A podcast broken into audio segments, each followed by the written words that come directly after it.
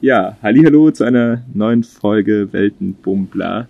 Äh, heute am Start Sina und Nils, die Travel Olds. Hallo. Hallo. Hallo, das ist der Weltenbummler Podcast. Hier geht es rund ums Reisen mit Geschichten, Erfahrungen, Diskussionen und vielleicht der richtigen Portion Inspiration für deine nächste Reise. Genau, ich habe euch beiden, glaube ich, zuerst über YouTube oder Facebook-Gruppen, äh, hier Reise-YouTuber oder so, äh, haben wir uns, glaube ich, irgendwann mal virtuell vernetzt. Und ähm, jetzt seid ihr gerade in Sri Lanka, ich äh, in Neuseeland und äh, ja, jetzt quatschen wir das erste Mal so richtig zusammen und genau, habe gedacht, das ist der perfekte Rahmen für eine Podcast-Folge. Aber äh, ja, vielleicht äh, habt ihr Lust, euch einfach einmal vorzustellen, wer ihr seid, was ihr macht. Ähm, genau. Ja, also wir sind Sina und Nils und wir reisen seit jetzt 17 Monaten um die Welt. Gestartet sind wir im Oktober 2017 und wir sind von Deutschland nach Indien auf dem Landweg per Anhalter gekommen. Ja, jetzt sind wir gerade in Sri Lanka. Hier haben wir einen kleinen Abstecher gemacht und mussten leider fliegen. Aber normalerweise machen wir alles auf dem Landweg und per Anhalter und ziemlich langsam und ziemlich low budget. Genau. Ja. Und wir gehen Ende der Woche wieder zurück nach Indien und machen weiter wie bisher quasi. Ja, unser Tagesbudget liegt bei 5 Euro pro Person am Tag.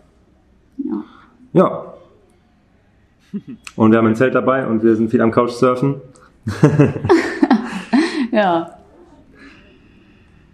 Cool, ja, es ist äh, der direkte Stichpunkt. Wir haben vorher kurz geschrieben, äh, da war, habt ihr so ein bisschen gefragt, um was soll es eigentlich gehen und so. Und äh, dann habt ihr mir aber so ein paar äh, Ideen quasi rübergeschickt. Und da ist das 5 Euro äh, ja. Tagesbudget war schon der erste Punkt, was euch selber so eingefallen ist. Äh, wie kam es denn zu, also wie kamt ihr auf 5 Euro oder wie kann man sich das vorstellen? Wie so 5 Euro? ist das also es kommt. Ja, also wir haben uns halt überlegt, entweder wir machen eine Weltreise und machen die ziemlich kurz und knackig und geben halt viel Geld für Fortbewegung aus, Flüge und ja, Unterkünfte und so. Und dann haben wir einfach gemerkt, wir möchten eigentlich gar nicht so eine typische Weltreise machen, wo wir so von A nach B hopsen und nur die quasi Hotspots quasi so abgrasen, so, sondern wir möchten halt wirklich einmal um die Welt und wir möchten dafür uns auch sehr viel Zeit lassen, um wirklich die Kulturen und alles kennenzulernen. Ja, und dann haben wir halt gesagt, okay, wir können das alles ganz günstig machen, wenn wir nicht fliegen, wenn wir viel zelten. Und ja, so ist dann quasi entstanden, dass wir einfach überlegt haben, wenn wir so ein, so ein großes Budget haben und jeden Tag nur 5 Euro pro Person ausgeben, also 300 Euro circa im Monat zusammen, dann können wir halt vier bis fünf Jahre reisen. Und so ist es irgendwie entstanden, dass wir gesagt haben, okay, geil, da machen wir mal vier bis fünf Jahre die Welt unsicher. Ja, genau. das heißt, ihr habt äh, hauptsächlich von eurem, habt ihr dafür gespart quasi, dass ihr, oder, oder macht ihr unterwegs, versucht ihr auch Geld zu verdienen? Wie, kann, wie funktioniert das bei euch? Ja, wir haben, wir haben ähm, in Deutschland alles verkauft, wir haben alles zurückgelassen, also alles abgegeben, unser Leben dort aufgegeben, haben äh, auch nochmal ordentlich reingebuttert, bevor wir, ja genau, hatte nochmal richtig, also ich habe zum Beispiel drei Jobs gehabt noch am Ende, ähm, nach meinem Studium, habe ich nochmal drei Jobs gehabt und gearbeitet. Und so das Geld reingeholt. Wir haben alle unsere Eigentümer verkauft, Wohnungen aufgelöst und. Ja, Flohmarkt haben wir gemacht genau. und eBay Kleinanzeige und dann haben wir noch Hundesitting gemacht am Schluss. Ja, also verschiedene kleine Jobs hatten wir noch. Wir haben, glaube ich, alles gemacht, was wir kriegen konnten, quasi, um ja, Geld zu sparen, quasi. Hm. Momentan leben wir schon von unserem Ersparten, aber wir machen auch während der Reise immer wieder so Jobs wie bei Workaway, also Work and Travel äh, wo man vielleicht nicht aktiv gerade Geld verdient, aber wo wir halt Geld einsparen in der Zeit, wo wir arbeiten. Also kriegen wir dann Kosten und Logis und sparen somit unser Tagesbudget von 10 Euro. Dann machen wir theoretisch also 10 Euro am Tag dadurch wieder sicher für uns, ja, ja, die wir wieder dann wieder gut, genau. sparen. Ja, die brauchen wir halt dann auch für Visa oder so, weil wir, also wir haben ja sonst eigentlich keine Kosten außer Essen. Ähm, aber halt die Visagebühren, die brauchen wir halt auch. Wobei in Europa ging das noch, aber jetzt zum Beispiel Indien war ziemlich teuer. Und im ersten Jahr Weltreise, also das war ja im Oktober quasi das erste Jahr, ähm, haben wir elf Wochen über Workaway gearbeitet. Also elf Wochen haben wir im Insgesamt, ersten okay. Jahr gearbeitet, ja, genau, insgesamt. Ja, gut, das merkt man dann, klar. Ähm, äh, Aber- wie, äh, was habt ihr davor? Also habt ihr, wart ihr davor schon zusammenreisen? Oder also es klingt so, als ob ihr mega fokussiert wart auf diese Idee, äh, wir wollen die, wir wollen zusammen eine Weltreise machen und dafür legt ihr euch mega ins Zeug, um halt dieses Geld zu sparen. Hattet ihr ja so mega die Motivation dafür? Woher kam diese, also woher wusstet ihr, dass das genau euer Ding ist, dass ihr euch da so für oder war das so ein Gefühl oder habt ihr davor das irgendwie? Also, wir waren unabhängig voneinander beide schon reisen. Ich war mal zehn Wochen mit dem Rucksack alleine unterwegs in Südostasien.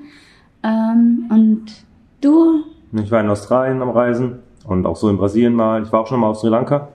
ja. Ja, und ja, dann haben wir uns kennengelernt und haben gemerkt, dass es passt. Und dann waren wir, wie lange waren wir denn zusammen? Wir waren äh, 14 Monate zusammen und sind dann auf Weltreise gegangen. Also schon relativ schnell, ne? Wir haben uns kennengelernt und haben halt gesagt, wir wollen beide reisen, wir finden es beide cool, warum machen wir das nicht zusammen? Dann musste der Nils noch sein Studium abschließen. Hm. Ja, da ging es eigentlich gleich los. Ja. Also, Also wir haben uns kennengelernt und haben eigentlich dann schon drüber gesprochen und dann sind wir ein Paar geworden und dann war die Entscheidung sicher für uns, ja. dass unser Leben erstmal so beginnt miteinander. Auf Reise. Mega schön, ja, voll cool. ähm, wollt ihr so einen kleinen, äh, dass man sich noch ein bisschen besser, weil also ich finde es total faszinierend, dass ihr hauptsächlich über Land und dann auch noch über Trampen unterwegs seid. Ähm, wie, welche Route habt ihr denn hinter euch gelassen, wenn ihr von Deutschland gestartet seid? Also Also geplant haben wir es so, jeder von uns hatte eine Weltkarte vor sich und hat dann auf die Länder, die ihn interessieren, ein Kreuzchen gemacht. Und danach haben wir sie übereinander gelegt und haben Okay. geschaut, welche Länder überschneiden sich am meisten. Und so haben wir unsere Route eigentlich äh, gemacht. Wobei die auch äh, sehr variierbar ist und auch wir haben jetzt gemerkt auf der Reise, es gibt so viele tolle Länder, wo wir eigentlich noch sehen wollen, wo wir eigentlich gar nicht eingeplant hatten. äh, und wir haben andere Reisende kennengelernt, die uns dann vorschwärmen von bestimmten Ländern und wo wir eigentlich gar nicht auf dem Schirm hatten. Es kann also auch sich alles ändern und vor allem äh, gerade beim Seeweg ist dann die Frage, weil wir wollen ja nicht über die großen Meere eigentlich fliegen, sondern wir wollen mit dem Schiff drüber fahren, also zum Beispiel Pazifik. Äh, Pazifik. Und das ist halt die Frage, was für Boote kriegen wir da? Vielleicht äh, erwischen wir einen Segler, der uns mitnimmt. Äh, vielleicht will er nach Kanada oder vielleicht will er irgendwo nach Südamerika, wer weiß. Das ist auch ein bisschen abhängig davon, was für Leute uns mitnehmen und wohin sie dann fahren. ja. Also auf dem Landweg ist das noch einigermaßen einfach, weil wir dann ja auch bestimmen können, auf welcher Straße wir stehen und dann wissen wir, okay, in welche Richtung geht, geht diese Straße, zu welcher Wobei Stadt. das auch nicht immer geklappt hat. Auch ne? nicht immer. Also wir haben auch schon, wir haben auch schon größere Abstecher gemacht in Gegenden, wo wir gar nicht geplant hatten hinzukommen, Ja. wo wir Einladungen bekommen haben von anderen, Rei- äh, von anderen äh, Leuten in dem Land, die uns dann gesagt haben, hey, kommt mit in meine, zu meiner Familie, ich möchte euch unbedingt vorstellen. Und dann sind wir halt in einer, ja, in der Türkei war das zum Beispiel ganz oft so, haben wir ganz oft Abstecher gemacht, wo wir eigentlich ge gar nicht geplant hatten. Ja, aber das ist so die, die Spontanität, die wir haben. Wir können jeden Tag entscheiden, wohin wir gehen wollen und es kann sich auch alles variieren. Ja, das ist auch das Schöne daran irgendwie. Aber grundsätzlich muss man sagen, dass wir bis jetzt die Route, die wir geplant haben, haben wir ein, also Ja, von, von den, den Ländern. Ländern. her haben wir Ja. die eingehalten. Also wir haben nur die Länderroute geplant. Also im Land haben wir gar nichts geplant, da ist immer alles offen. Ich informiere mich halt vorher so ein bisschen so, was ist, ähm, oder wir informieren uns so, was ist äh, interessant, was für, was für Gegenden wollen wir gerne sehen. Aber so diese typischen, sage ich mal, Touristen-Hotspots, die sind eher so zweitrangig bei uns, Ja. sondern ja, wir, wir beide schauen eigentlich schon eher so auf die, auf die Natur, was Ja. uns da so interessiert. Ja.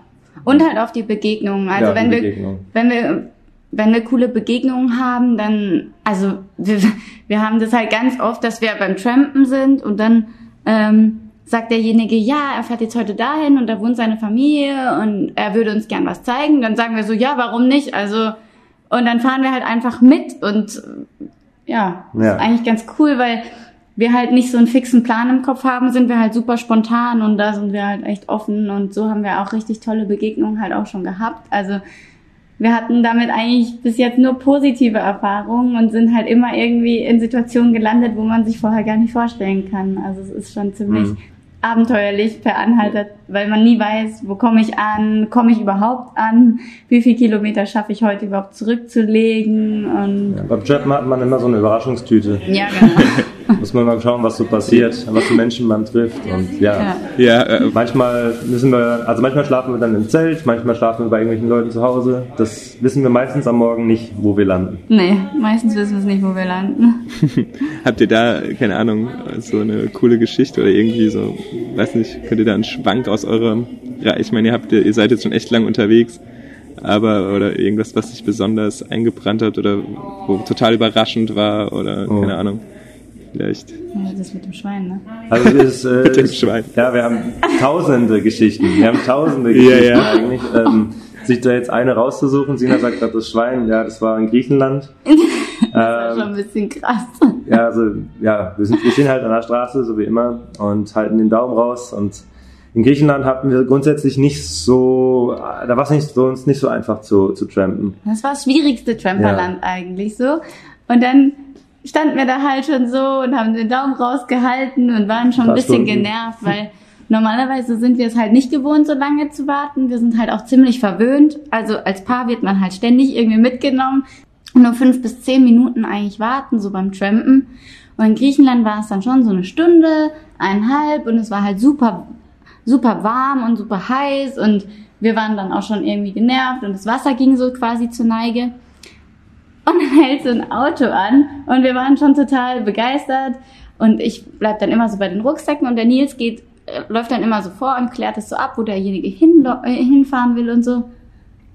Ja, und der Nils läuft da so zum Auto und merkt schon, ja, irgendwie riecht es total komisch bei diesem Auto. Ja, und dann Alles lag, voller Fliegen. und alles so voller Fliegen und dann lag da halt auf dem Beifahrersitz. Gehäutetes Schwein. Ja. Und dann hat er gemeint, ah, ist kein Problem, macht's einfach auf euren Schoß. Oder setzt euch einfach drauf. Ja, und dann wollte der halt echt, dass wir uns da auf dieses gehäutete Schwein drauf sitzen und es war dann irgendwie nicht so lecker.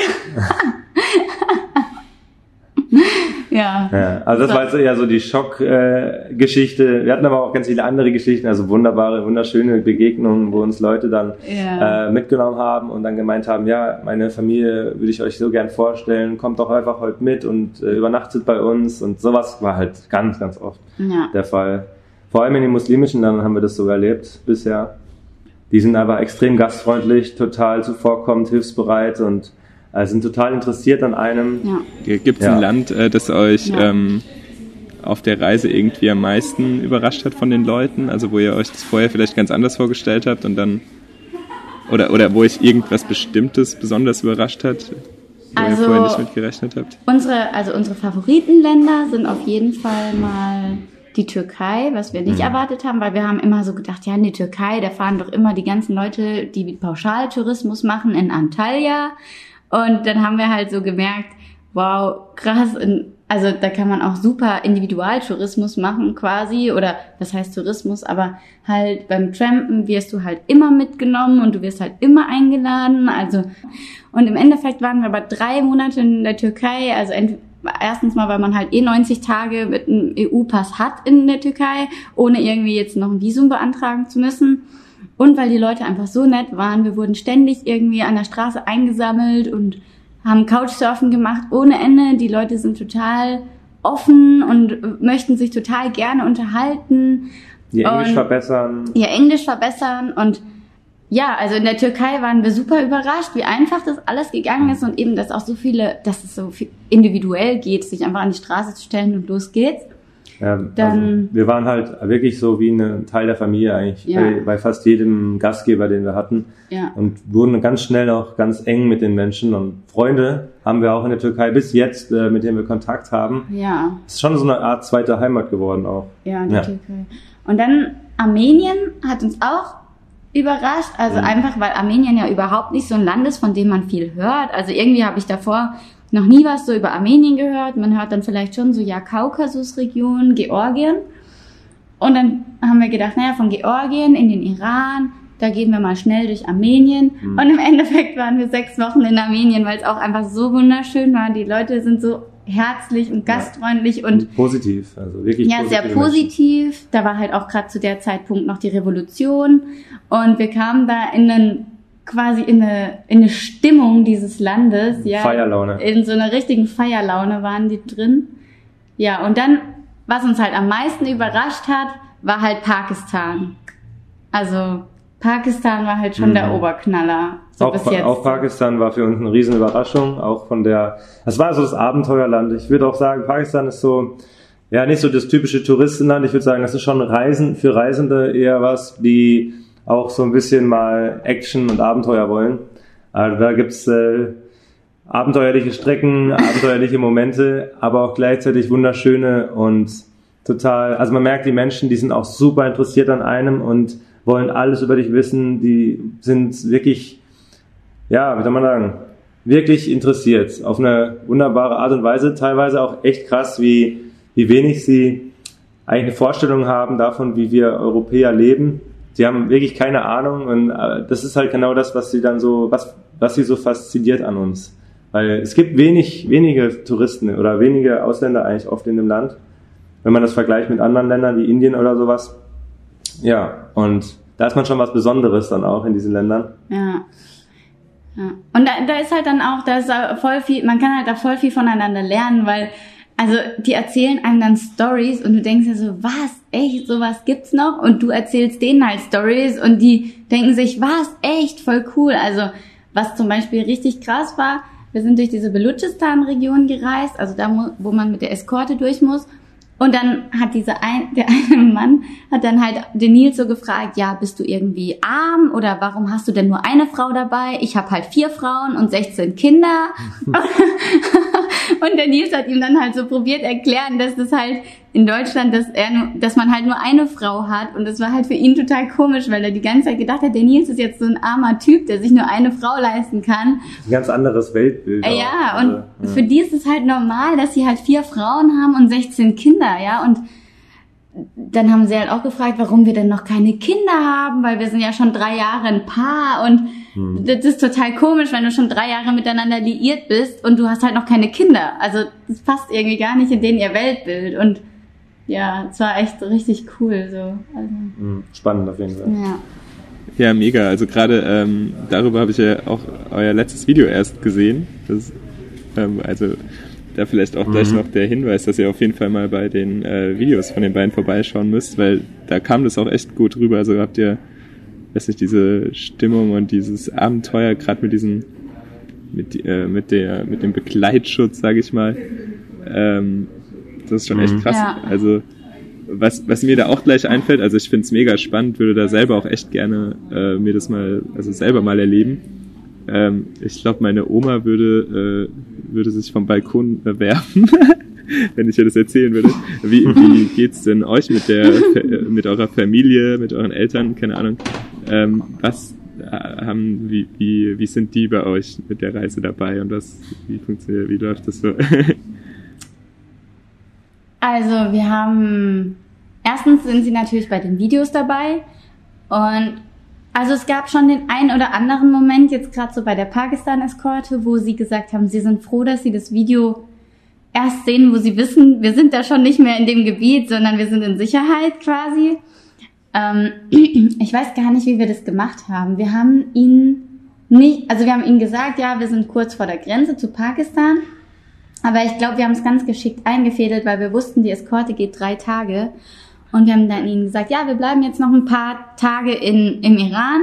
Und eigentlich waren wir aber schon mitten in der Eskorte drin. Also wir hatten da zum Glück Internet und haben da ein bisschen geschummelt. Und dann haben wir am Schluss erst, als wir wirklich durch waren aus dem Gebiet, haben wir gesagt, so quasi edgy badgy, also ihr braucht keine Angst mehr haben. Wir sind schon drei Tage, also das ist jetzt vorbei, wir sind schon aus der Region raus. Also ja, also da haben wir das erste Mal so ein bisschen geschummelt mit unserem Aufenthaltsort, einfach damit die sich eben nicht so Gedanken machen, weil also unsere Eltern, die werden wahrscheinlich auch zu Hause im Wohnzimmer rumgetigert und hätten sich halt total Sorgen auch gemacht, klar, weil man das halt auch so hört. Also ja, man hört halt über diese Region, über die Belutschistan-Region halt auch nicht so viel Gutes, äh, würde ich mal sagen. Also auch als wir uns über diese Sache so informiert haben. Dazu kannst du ja was sagen. Du hast dich ja hauptsächlich über die Region so informiert und im Internet nachgelesen. Ne?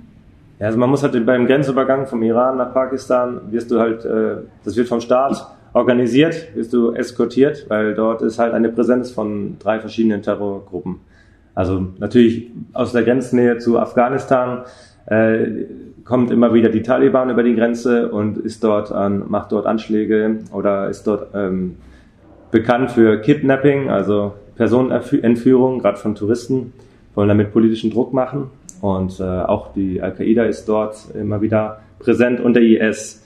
Und deswegen kriegst du halt Begleitschutz, wirst dadurch äh, so schnell wie möglich durchgebracht und ähm, musst halt in verschiedenen äh, Stationen deinen Namen in ein Buch eintragen, immer wieder alle 30 bis 50 Kilometer, äh, damit die immer nachvollziehen können, an welcher Strecke du gerade bist. Dazu kommt dann, dass du auch in Polizeistationen schläfst und immer hoch bewacht bist. Äh, aber wir, also ich finde, es wird oft sehr viel dramatischer dargestellt, als es dann, glaube ich, im Endeffekt ist, weil ähm, so viele äh, Anschläge und so eine hohe Gefahr ist da gar nicht so am Tag, also tagtäglich. Ich meine, es passiert selten, dass da, dass da irgendwelche äh, Personen entführt werden. Natürlich kann es passieren, die Wahrscheinlichkeit ist da, aber ich würde sagen, es ist nicht so dramatisch, wie, wie man vielleicht denkt. Also es ist nicht jeden Tag dort, dass da Leute entführt werden oder dass da irgendwelche Menschen sterben. Ähm, aber ja, man, man setzt wie, wie sich ganz bewusst dieser Gefahr aus. Ja. Ja, ja, das wollte ich gerade fragen. Wie habt ihr euch da so äh, selber so da mit, äh, da, ihr habt das davor, ihr habt das irgendwann entschieden, okay, wir machen, wir, wir machen das da. Wie, wie habt ihr euch da, also war das, war das dann so, wart ihr dann aufgeregt und vor allem, äh, auch wenn ihr dann, als ihr dann wirklich dort wart und dann, ähm, keine Ahnung, da denkt man ja bestimmt drüber nach, okay, äh, hier Al-Qaida, Taliban oder keine Ahnung, das hat man ja alles äh, so oft in den Medien gehört und ähm, ja, diese, und dann auf einmal ist man da vor Ort. Das ist so, also man, ich kann mir das, man kann sich das glaube ich schwer vorstellen vorher, oder? Weiß nicht. Ja, also für uns war es, also für uns war es schon so, weil wir uns ja informiert haben und man kriegt ja die ganzen Informationen, was da so für Terrorgruppen sind und was da so schon passiert ist. Natürlich, also wir wussten ganz, also wir mussten ja eigentlich durch Pakistan durch, um nach Indien zu kommen auf dem Landweg. Das war ja eins unserer größten Ziele bisher auf dieser Reise. Ähm, von daher, es gab keine wirklich große Alternative, außer über China zu reisen. Aber wir wollten halt auch Pakistan erleben und wollten ja nach Indien und nicht so einen riesen Umweg machen. Von daher war das für uns eigentlich die einzige Alternative äh, für uns, wo wir halt reisen können. Ja, es gut, gibt auch nur diesen einen Grenzübergang und wenn man, ja, wenn wir uns dazu informiert haben, äh, waren wir natürlich schon auch aufgeregt. Ja, also ja. gerade so ein Tag vorher, zwei Tage vorher war es dann schon so, mh, mm, okay, wir sind jetzt schon ziemlich nah. Und mhm. da hatte ich schon, also ich hatte schon ziemlich Muffensausen, es muss ich sagen. Aber es war halt so, ab dem Zeitpunkt, wo wir über die Grenze sind, also die Leute, die sind einfach der, also die Pakistanis sind halt so krass gastfreundlich, dass, dass da erstmal die Angst so ein Stück weit verschwunden ist. Also so war es bei mir ab dem Zeitpunkt, wo wir über die Grenze sind, wo wir auch die ersten Polizisten und Levis kennengelernt haben, die uns die nächsten Tage eskortieren, da war bei mir schon ziemlich viel Anspannung weg, weil die einfach so lieb und nett sind und das ist halt auch denen ihr Job. Also das macht es jetzt nicht weniger gefährlich, aber die haben uns halt irgendwie einfach gut behütet. Ja, und wie war es bei dir? Nee, ist ja oft viel über also die Angst, so, die, die man dort, spürt. Die geben einem oh, Entschuldigung. das, so, das hängt immer so. Nein, kein Problem. Ich glaube, die Verbindung, die ist einfach, die hängt manchmal so und dann wartet man. nee, also was ich sagen wollte ist, ähm, eben dadurch, dass die Levis, also diese Eskorte, dass die so entspannt sind und auch einem so die, die ganze Angst nehmen oder dir auch zeigen, dass es eigentlich alles, dass du keine, dir keine Sorgen machen musst, machst du dir dann auch wenig Sorgen. Also wir sind über die Grenze rüber, wir kamen aus dem Iran, aus so einem Staat, wo wir sehr viel Unterdrückung erlebt haben, vor allem die Sina mit, äh, als Frau. Und dann kommt man nach Pakistan und du wirst so mit offenen Armen empfangen und alle sind total froh, dich zu sehen und, und sagen, Welcome to Pakistan. Und es ist irgendwie so, ja, du bist einfach so plötzlich wieder in so einer Art Freiheit. Du fühlst dich wieder so frei, obwohl du eigentlich gerade in deinem gefährlichsten Abschnitt deiner Reise bist. ja. Das ist schon interessant. Also wir hatten dann echt äh, Freude. Also das sieht man auch auf den Videos, glaube ich. Wir Sina immer mit einem Strahlen im Gesicht. Sie war am meisten befreit, so sage ich mal, von ihren Gefühlen.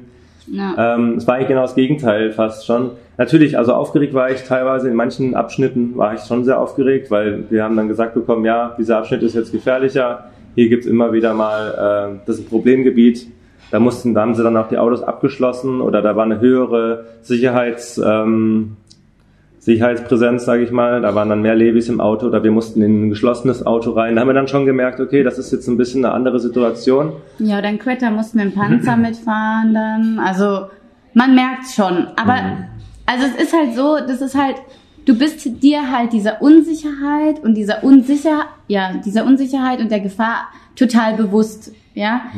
Ich weiß nicht, in Deutschland, wenn du halt über einen Zebrastreifen läufst oder in Berlin auf den Weihnachtsmarkt gehst, da kann auch was passieren und da bist du dir dieser Gefahr einfach nicht bewusst. Und in diesen drei Tagen bist du dir einfach bewusst, dass was passieren kann. Ja. Und ich glaube, das ist einfach das Feeling, was so anders ist. Ja. Also, Es ist einfach eine grundsätzliche Anspannung schon ein bisschen da, aber gleichzeitig auch so eine Faszinierung, da wie die Leute dort auch dann leben.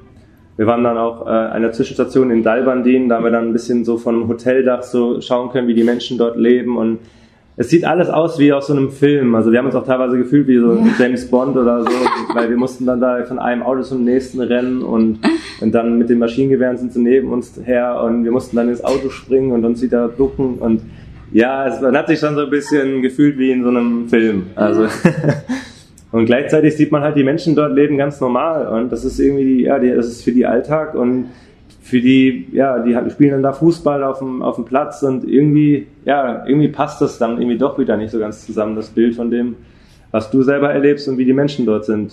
Ja. Es war auf jeden Fall sehr intensiv und sehr abenteuerlich.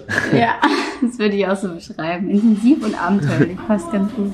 Mega cool. Äh, weil, weil ihr es jetzt gerade mit der Unterdrückung im Iran angesprochen habt. Das war auch ein Punkt, den ihr mir ähm, als mögliches Thema äh, aufge oder geschickt habt.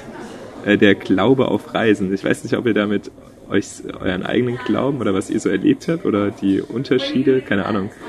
Ähm, schießt los. Also wir beide sind äh, gläubig. Wir, also ich bin, ich habe auch Theologie studiert. Ich äh, habe eine große Interesse an, an Glaube. Ähm, für mich war Glaube schon irgendwie seit Kind an ein großes Thema. Ähm, und ja, für mich auf der Reise ist natürlich auch super interessant zu sehen, wie andere Menschen glauben.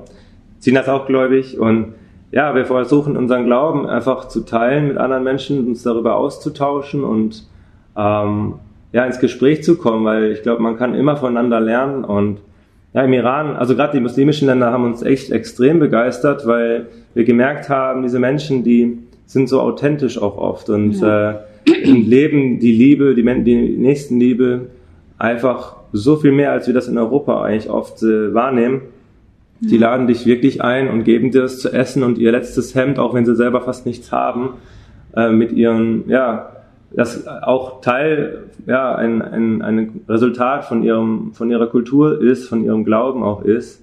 Und ähm, wir beide sind jetzt äh, zwar Christen, aber wir haben teilweise gedacht, so ja, Muslime leben diese christlichen Werte manchmal fast schon mehr als als viele Christen. Und das ist schon echt krass so zu sehen. Und da können wir uns echt eine Scheibe von abschneiden. Ja. Also es ist halt auch so, also man muss da auch ein bisschen unterscheiden, also Glaube und Religion. Mhm. Ähm, es gibt viele Menschen, die halt glauben und gleichzeitig aber sagen, sie sind nicht religiös. Machen wir nämlich auch so. Wir sind auch gläubig, aber eben wir glauben halt nicht an die Institution Kirche an sich. Und so gibt es zum Beispiel auch in diesen ganzen muslimischen Ländern, da gibt es viele Menschen, die sagen, sie sind jetzt, sie glauben jetzt nicht genau so oder sie folgen nicht diesen ganzen Regeln, die quasi der Islam ihnen auferlegt. Oder das ist wie äh, Christen, die halt dann nicht jeden Sonntag in die Kirche gehen oder so. Aber dass man halt im Alltag dieses, diese Werte, Werte. lebt und diesen Glauben lebt, und da müssen wir schon sagen, da haben wir sehr viel Aus, Austausch gehabt, die ganzen Monate. Also wir, ja klar, also da ist man halt natürlich auch schnell im Gespräch. Ne? Das, die ersten zwei Fragen, die kommen, ist, wie sind eure Namen, wie alt seid ihr?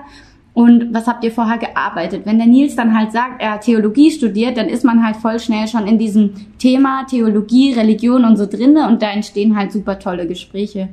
Ähm, und da gibt's auch eine lustige Geschichte. Also im, im, zum Beispiel in der Türkei, da sind sie ja vom Islam eben und geprägt und ja, da gibt's halt viele Leute, die auch sagen, ja, sie sind, sie sind äh, gläubig und so, aber dann klettert halt der 70-jährige Opa quasi auf den Laternenmast oben drauf, weil oben halt der Lautsprecher ist für den Muazzin und der halt auch sagt, ja, ich bin halt gläubig, ich glaube an Gott, aber der Muazzin muss jetzt nicht fünfmal vom Dach schreien und dann schneidet der quasi das Kabel durch für den Lautsprecher, weil er halt sagt, hey, das nervt doch einfach, wenn nachts um vier oder um fünf Uhr morgens der Muezzin schon schreit. Ich muss, ich bin, ich bin gläubig, aber ich brauche jetzt nicht jemanden, der mich dran erinnert, dass ich um fünf Uhr morgens beten soll.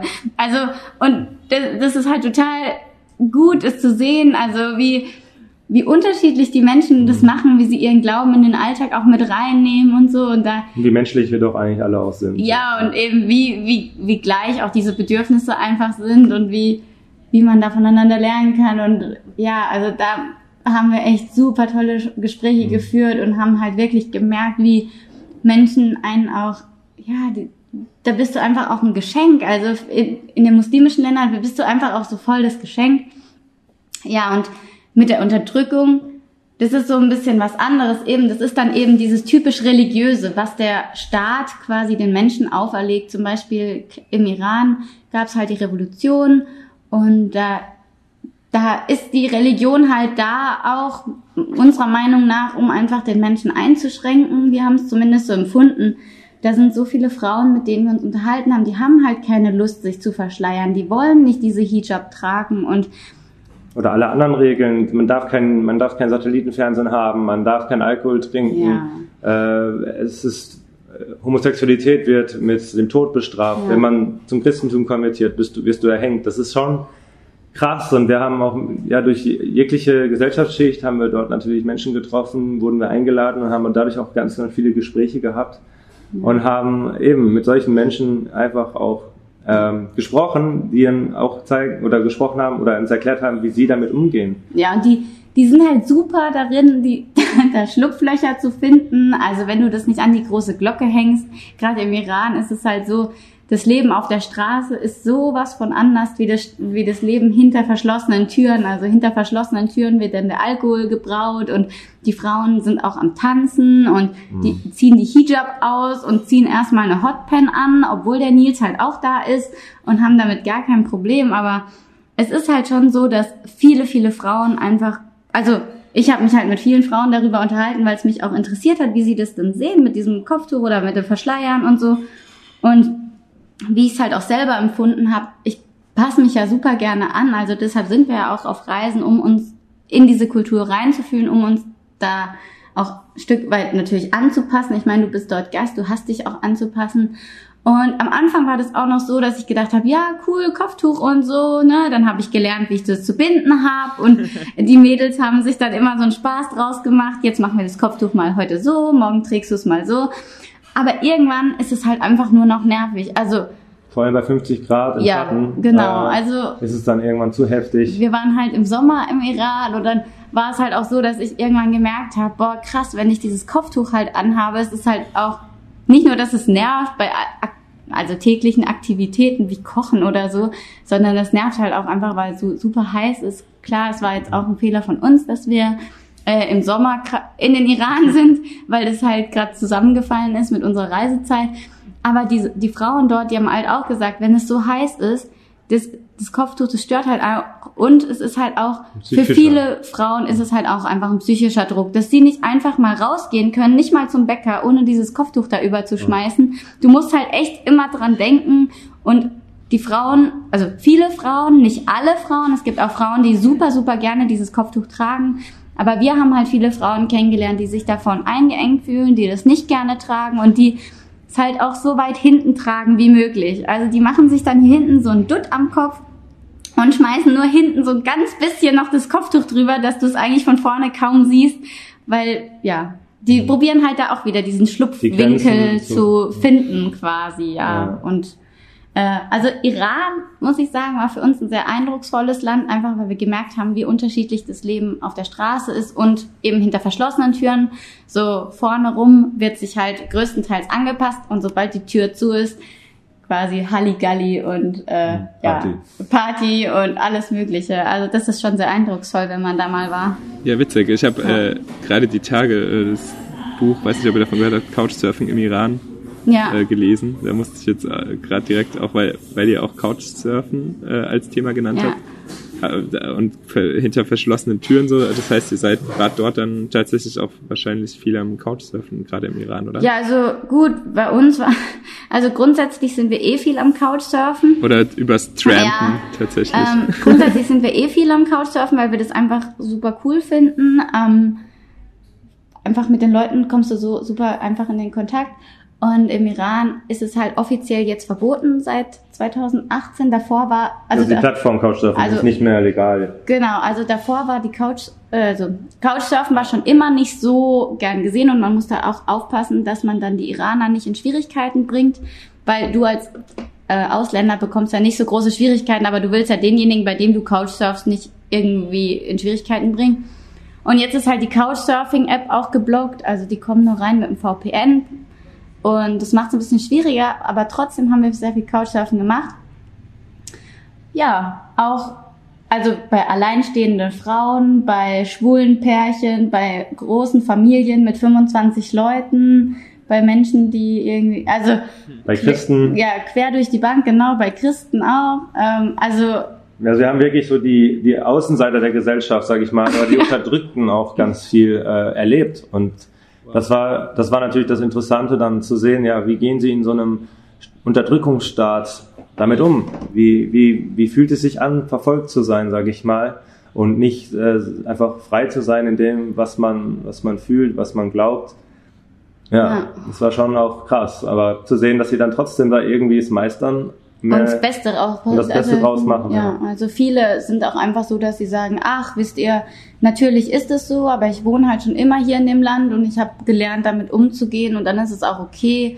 An manchen Tagen nervt es halt mehr und da gehen die ja auch auf die Straßen. Also sie probieren ja wirklich auch für ihre Rechte zu kämpfen, was eben nicht ganz Ja. einfach ist, aber sie probieren halt, ja, Man spürt aber auf jeden Fall auch eine extreme Angst. Also man Ja. spürt es wirklich. Die Leute, die wollen, zum Beispiel auf öffentlicher Straße darfst du nicht so einfach über irgendwas reden. Also du kannst dann nicht irgendwie über, ja, über den Glauben dann so sprechen, dass du ja, sagst, okay, ähm, ich, bin, ich bin Christ und äh, ich glaube an dies und jenes und äh, ich kritisiere jetzt mal den Islam zum Beispiel als Beispiel. Also, äh, Nee, das macht man dann zu Hause. Das machst du nicht, das, das geht einfach nicht. Oder das gerade bei dem schwulen Pärchen haben wir gemerkt, äh, ja, die sind sehr unfrei gewesen und das war schon krass zu sehen, so wie also in dem Haus, wie gesagt, im Haus war das alles ein anderes Thema, aber draußen auf der Straße war das halt einfach verheimlicht. Das ist einfach so. ja. Äh, es klingt auch einfach schon sehr ähm, mutig, sage ich mal, wenn man jetzt eh schon äh, zu so einer Minderheit gehört äh, als schwules Pärchen und dann irgendwie so einer Gefahr ausgesetzt sage ich mal, und dann trotzdem Leute einzuladen, Mhm. wenn, wenn, wenn das verboten Ja, ist quasi, wenn das also, rauskommt, dass man dann dass sie das sich stimmt, ähm, in so eine Gefahr bringt, das ist schon das- beeindruckend. Also das haben sie auch gesagt. Also, also wie war denn das? Wir haben ja am Anfang nicht gleich verstanden, dass sie ein schwules Pärchen sind. Ne? Wir haben erst, erst haben wir gedacht, das ist nur ein Kumpel, der da ist. Und dann waren wir halt, also wir sind meistens zwei, drei, vier Tage länger bei äh, Menschen zu Hause, eben um da, also wir sind jetzt niemand, kein Pärchen, wo einfach nur eine Nacht kostenlos schlafen will, sondern wir wollen wirklich Zeit miteinander verbringen.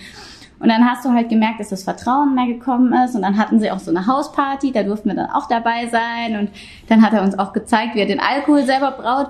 Aber das macht er natürlich nicht gleich in den ersten zehn Minuten, wenn du zur Haustür reinkommst, sondern der guckt dann schon erst, also da wird erstmal so geguckt, okay, was sind das für Leute? Ähm, und Kann er hat halt auch? Ja, also, und er hat halt auch gesagt, er hatte schon mal eine schlechte Erfahrung mit Couchsurfen, dass halt jemand seinen Namen zum Beispiel genannt hat, nachdem er weg war. Und das ist natürlich die Gefahr, die die auch haben, ne? Also du, du musst da auch ein bisschen vorsichtig sein. Du kannst nicht sagen, ja, ich war jetzt bei dem und dem in der und der Stadt, geh doch da auch mal hin, da hast du mal ein schwules Pärchen zu sehen. Also, das geht auch nicht. Also auch in unserem Iran-Video, was wir gemacht haben, was wir auch hochgeladen haben im Internet, da haben wir zum Beispiel dann auch teilweise die, äh, die Gesichter einfach verpixelt, weil uns, also wir möchten nicht auf Kosten anderer quasi da ein cooles Video hochladen. Natürlich wäre es viel cooler, wenn die Gesichter nicht verpixelt wären, aber da sind wir uns einfach auch bewusst, hey, das ist ein Riesenprivileg bei anderen Menschen, wo es wirklich auch verboten ist. Couch zu surfen, die haben uns das Vertrauen entgegengebracht und haben uns wirklich in die Familie gelassen. Also da sind wir sehr vorsichtig. Also da gehen wir kein Risiko ein. Wir sind da sehr drauf bedacht, denjenigen dann auch zu schützen, weil das einfach, ja, für uns ist das halt normal. Wir müssen das nicht machen, dass wir da. Ja, krass. ja, das klingt genau. echt äh, super spannend auf jeden Fall. Ähm, ja, ich weiß nicht, ich bin selber ein riesen Couchsurfing-Fan, bin auch immer, schwärme auch immer mega davon. Ähm, weil, weil, weil jetzt von schlechten Erfahrungen, wie geht, also ihr selbst habt wahrscheinlich auch zum Großteil immer Positives erlebt oder weiß nicht, habt ihr da, weiß nicht, ob ihr da noch irgendwie nochmal so ein ich bin eh total, ich glaube, ich könnte euch noch ewig zuhören mit den Geschichten, die ihr da bisher immer rausgehauen habt. Ähm, ja, zum Thema Couchsurfing außerhalb Iran oder keine Ahnung, äh, was waren da so die verrücktesten ähm, Erlebnisse oder Erfahrungen, die ihr gemacht habt? Oder ist vielleicht doch mal irgendwie, habt ihr doch mal schlechte Erfahrungen gehabt? Also verrückt, ha, was heißt, also verrücktes Erlebnis. Wir hatten mal ein, also grundsätzlich äh, sind wir sehr positiv, äh, also wir lieben auch Couchsurfen, wir mögen es total.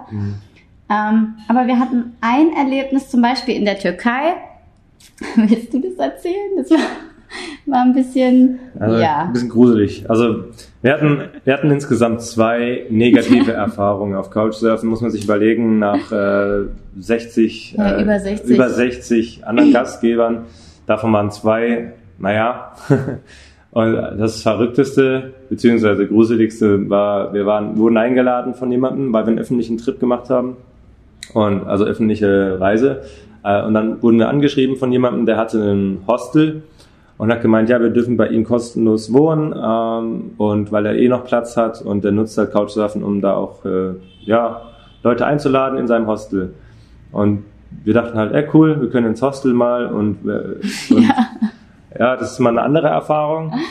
Dann hat sich aber herausgestellt, dass der Typ ein bisschen seltsam war irgendwie. Also er war, als wir angekommen sind, hatte er erstmal ein mega Hangover und war irgendwie so ein bisschen so desinteressiert, sage ich mal, was wir normalerweise bei Couchsurfen jetzt nicht so gerade erleben, sondern da, da wollen ja die Leute dich einladen, um auch dich kennenzulernen, um von dir zu lernen.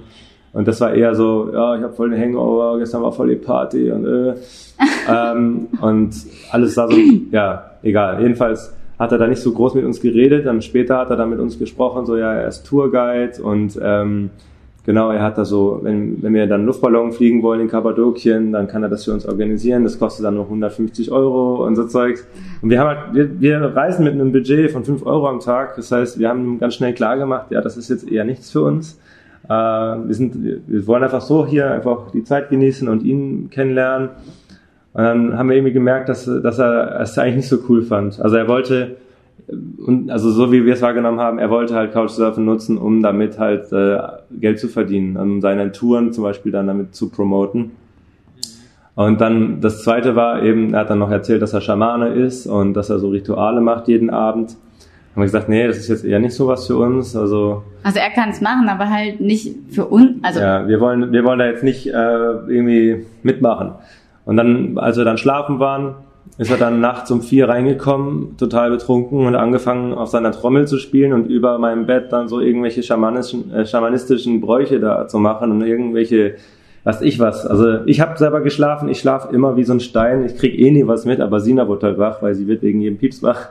ja. Und sie, ja, das war natürlich ziemlich äh, ja, gruselig irgendwie. Ja, wir sind dann morgens um 8 sind wir dann geflüchtet. Also ich saß dann eh nur noch in meinem Bett, konnte eh nicht mehr schlafen, habe einfach nur gewartet, bis Nils wach wird und morgens um 8 sind wir dann einfach geflüchtet. Also ja, weil es einfach nicht sein muss. Ich meine, er kann ja machen, was er will, aber ich finde, beim Couchsurfen muss man sich halt auch echt voll respektieren und wenn dann Tolerieren. jemand sagt, man möchte das nicht, dann sollte man das halt auch Akzeptieren. Äh, akzeptieren und nicht irgendwelche Sachen einfach machen. Hm. Ja, aber Aber im Vergleich zu dem restlichen, was wir so alles erlebt haben, ist überwiegt. creepy und weird. Also das Gute überwiegt wirklich. Also Ja. das ist jetzt vielleicht so auch, es hört sich jetzt mega schrecklich an und vielleicht so ein bisschen so, oh je, ich werde niemals. Genau, deswegen jetzt noch eine super positive Story bitte. Ja, super positive Stories. Ja, super positive Stories haben wir ähm, zum Beispiel viel erlebt, zum Beispiel äh, im Iran. Äh, wurden wir zum Beispiel dann, es war jetzt nicht äh, typisch Couch, wobei doch, es war schon Couchsurfen, aber auch in einem Hostel wurden wir eingeladen und dann war der Mann quasi, der ist Paraglider und der ist dann mit uns quasi, hat uns ermöglicht, dass wir beide mit einem Paragliding-Schirm und mit so einem Propeller hinten dran über die iranische Wüste fliegen. Und äh, ja, ja, solche Erlebnisse hat man dann auch. Und ja. das war halt wirklich dann keine, das war nicht irgendwie ein Hintergedanke oder irgendwas. Es war einfach nur frei, einfach nur in Liebe für, für uns. Und das ja. ist einfach unglaublich, was wir da so erlebt haben. Auch. Und wir hätten niemals gedacht, dass wir mal, also wir hätten halt niemals gedacht, sowieso in die Wüste zu gehen, das ist ja von vielen Leuten ein Traum. Haben wir, haben wir auch gesagt, wir wollen einmal in der Wüste übernachten mit dem Zelt, haben wir auch gemacht. Und dann hat sich ein paar Tage später ergeben, dass wir quasi noch über die Wüste fliegen mit so einem Paragliding-Ding. Und es war halt so, wow, da bist du da oben und guckst auf die Wüste runter und denkst so, wow, krass, unsere Welt, wie die einfach aussieht. Ähm, also wir haben auch keine Drohne dabei, deshalb wissen wir manchmal nicht, wie es so von oben aussieht. Und dann sind wir halt selber geflogen und haben gedacht, ah cool, also so ist das wohl, wenn man mit einer Drohne reist, dann kann man sich diesen Anblick wohl öfters anschauen. Aber es war schon also richtig cool, so mit so einem Paraglider über die Wüste und das war halt richtig geil. Ja. Mega, mega cool. Vor allem, also klingt auch, das, also das erwartet man ja halt nicht, ne, dass sowas passiert. Und äh, finde ich aber ein cooler, nee. cooles Beispiel, keine Ahnung, da ist man, also mir ging es öfters schon so, wenn man, wenn man so das Gefühl hatte, dass, dass man irgendwie irgendwo hingelockt wird und dann am Ende doch irgendwie wegen der Kohle mäßig, so wie jetzt bei eurer schlechten Hostel-Erfahrung, dass der dann doch irgendwie Geld verdienen wollte mit euch. Ähm, und man dann aber wieder äh, das genaue Gegenteil halt doch wieder erfährt und dann weiß nicht, dann wartet keine Ahnung, ob ihr dann anfangs so ein bisschen skeptisch wart, als er euch da paragliden lassen wollte, aber das ist irgendwie so ein gutes Zeichen, dass man halt dann trotzdem äh, ans Gute glauben muss und ja, keine Ahnung. Also ich glaube. Sehr, sehr cool. Also so wie wir reisen, ist halt einfach, man muss sich extrem einlassen und man muss auch extrem offen sein und man muss auch ein gewisses Grundvertrauen mitbringen und unser Vertrauen ist halt in den letzten eineinhalb Jahren, wo wir jetzt reisen, auch schon so sehr gewachsen, weil wir einfach gemerkt haben. Es wird immer für uns gesorgt. Es wird immer für uns gesorgt und passieren, also auf dieser Reise uns sind natürlich auch schon nicht so tolle Sachen passiert, aber grundsätzlich haben wir so tolle eineinhalb Jahre mittlerweile hinter uns, wo wirklich wir haben so viel gelernt, wir haben so viel Positivität erfahren, so viel Gastfreundschaft, so viel wurde für uns gesorgt, dass wir wirklich sagen können, hey, wir sind da im Vertrauen, wir wissen einfach, es kommt immer gut und deshalb natürlich Couchsurfen und Trampen ist immer eine Überraschungstüte, aber wir freuen uns eigentlich jedes Mal, wenn wir in ein Auto einsteigen, weil wir ja nicht wissen, mhm. was, was kommt. Es kann auch anstrengend sein, mhm. äh, wenn man dann fünfmal am Tag die gleiche Story erzählt im Auto, aber sonst, also wir lieben diese Art von Reisen. Ja. Und wir lieben es vor allem auch, weil wir halt auch Länder kennengelernt haben, über die wir wahrscheinlich sonst einfach drüber geflogen wären. Mhm. Äh, ja. ja, es war einfach. Und ja, also ich finde es mega inspirierend, dass ihr das so äh, durchzieht auch. Also ich habe äh, mir selber geht es meistens so, dass ich am Anfang, wenn ich in einem Land komme, ganz wild auf Couchsurfen bin und dann irgendwann äh, wird mir das zu anstrengend tatsächlich. Ich glaube, ich glaube, ich erinnern zu können, so Phasen habt ihr, hattet ihr glaube ich auch, äh, dass, dass es dann mal zu arg war oder weiß ich dann, dass ihr euch dann weiß nicht, was macht ihr, was macht ihr, wenn wenn es euch dann, wenn es mal zu viel ist ja, oder das so? wollte ich auch noch eigentlich äh, ansprechen. Gut, dass du mich fragst oder dass du uns fragst. Also eben gerade Couchsurfen und äh, Trampen ist wie gesagt sehr intensiv. Du bist eigentlich ständig bei den Leuten und bist mit denen so eng. Äh, ja, warte mal kurz, einen Moment, das Mikrofon. ja, und was wir natürlich, wir haben unser Zelt dabei und wir haben das ganz bewusst mitgenommen, um uns auch mal abzugrenzen, um uns auch mal den Freiraum zu geben, äh, wirklich mal weg von allem zu kommen. Äh, wir gehen in die Natur und haben unser, unsere Privatsphäre. Und das finden wir natürlich extrem toll, dass wir die Möglichkeit haben, diesen Freiraum haben. Und wir sind jetzt nicht immer nur am Couchsurfen, sondern ab und zu gönnen wir uns dann auch mal, wenn es dann einfach zu viel ist, äh, ein Guesthouse oder ein Hostel. Ähm, ja, das können wir uns auch leisten. Also diese fünf Euro ist eine, ist eine Durchschnitts, äh, ist ein Durchschnittbetrag. An manchen Tagen geben wir ein bisschen mehr aus, an manchen Tagen ein bisschen weniger. Und äh, im, ja, so nach einem Jahr haben wir gemerkt, es hat sich komplett, äh, also es waren, es war wirklich im Durchschnitt diese fünf Euro waren drin. Wir haben sogar ein bisschen weniger ausgegeben im Endeffekt. Ähm, und ja, es hat gut funktioniert. Und diesen Freiraum können wir uns dann auch geben, dass wir uns mal die Privatsphäre gönnen und Zeit für uns haben können. Und das braucht man dann auch nach einiger Zeit. Wenn es dann zu intensiv wird, dann ist man auch nicht mehr aufnahmefähig. Dann kann man den Gastgebern auch nicht mehr gerecht werden. Man hat dann halt keine Lust mit den Leuten, das zu, äh, diese ganzen Geschichten zu erzählen. Man braucht dann einfach mal auch wieder Atempausen. Und äh, dann nehmen wir uns die auch. Ja, und es wäre halt auch einfach unfair, jemand, bei jemandem zu Couchsurfen und eigentlich hat man gar keine Lust darauf, weil das ist nicht die Intention von Couchsurfen. Also es geht da nicht drum, hey, ich schlafe da mal kostenlos für eine Nacht, sondern es geht ja wirklich darum, um Austausch, um Ja. den anderen kennenzulernen. Und wenn wir merken, wir können dem anderen nicht mehr gerecht werden, dann machen wir das nicht, weil das empfinden wir als total unfair. Und wir Äh, fühlen uns auch nicht gut dabei. genau. Wir, dann fühlen wir uns so, als ob wir jemanden ausnutzen und das äh, würden wir niemals tun. So Ja. wollen, ja. Und wir probieren beim Couchsurfen auch immer was zurückzugeben, Ja. entweder beim Kochen oder beim, äh, wir reisen ja mit Nils seiner Gitarre, dann spielen wir da halt Lieder und singen zusammen. Und wenn wir halt merken, wir haben gerade keine Kraft dafür und sind zu K.O., dann Couchsurfen wir einfach auch nicht, weil wir niemanden ausnutzen möchten aufgrund quasi von unserer 5-Euro-Grenze oder so. Da gehen wir dann lieber mal wieder Workaway machen und Mhm. ja, haben dann wieder so einen kleinen Geldpuffer, um uns auch mal wieder ein Hostel zu leisten oder so. Und das ist ganz cool. Ja. Ja, cool. Finde ich einen sehr guten Punkt, wie ihr das rüberbringt auch. Ja, sehr gut. ähm, aber ja, zum Thema Zelten, vielleicht ähm, könnt ihr da äh, noch Geschichten erzählen. Das habe ich jetzt schon fast wieder. Äh, gut, dass ihr das nochmal gesagt habt. Ähm, wo, wo wart ihr besonders viel zelten? Ähm, wo habt ihr da, was für Erfahrungen habt ihr da so gemacht? Also es ist ja auch nicht überall, oder in Deutschland ist Wildcampen eh immer so ein Problem. Ich glaube, in ganz vielen anderen Ländern ist einfach viel mehr Platz und viel mehr Natur, wo man ähm, da jetzt sich gar nicht so viel Sorgen drüber machen muss. Äh, wo hat es besonders gut funktioniert oder wo war das besonders eindrucksvoll für euch mit dem Zelt? Also grundsätzlich haben wir noch nicht so viel gezettelt, wie wir eigentlich wollten, weil wir halt ständig eingeladen wurden. Ja. Also in der Türkei haben wir es drei Monate nicht einmal geschafft zu zelten, weil wir jeden Tag, wo auch immer wir waren, eingeladen worden sind. Und eigentlich jeder, jeder Lift, also jeder, der uns mitgenommen hat im Auto, hat uns eingeladen. Also da kamen wir einfach nicht dazu. Wahnsinn. Und ähm, ja, Zelten in der Natur. Georgien. In ja. Georgien haben wir sehr viel gezeltet. Also das ist, äh, das bietet sich sehr an, viele grüne Flächen, viel, viel äh, Freiheit, die wir da hatten. Es war nicht zu heiß, was auch ein großer Punkt ist. Zum Beispiel im Iran haben wir eine Nacht gezeltet in der Wüste, wie Sina vielleicht schon, äh, hat sie schon gesagt. Ja. Äh, da war es einfach viel zu heiß. Also in der Nacht ging's, aber sobald die Sonne rauskam, haben wir gekocht in dem Zelt. Also Ja, Genau, also es war, das war nicht so, hat sich nicht so angeboten und jetzt auch hier in Indien äh, haben wir einfach gemerkt, es ist einfach viel zu warm teilweise. Da, ja, aber Georgien war super zum Zelten. Also Ja, das und- war gut. Man darf auch nicht, also es ist auch was anderes, ob man einfach nur eine Nacht zeltet und dann wieder alles sauber macht oder ob man halt wirklich campen. Also campen ist halt dann so, das ist auch fast nirgends erlaubt, also dann mit da zwei Campingstühle und so und alles rausräumen und so, haben wir aber eh nicht dabei. Wir haben ja nur unsere zwei Rucksäcke, da ist gar nicht so viel drinne.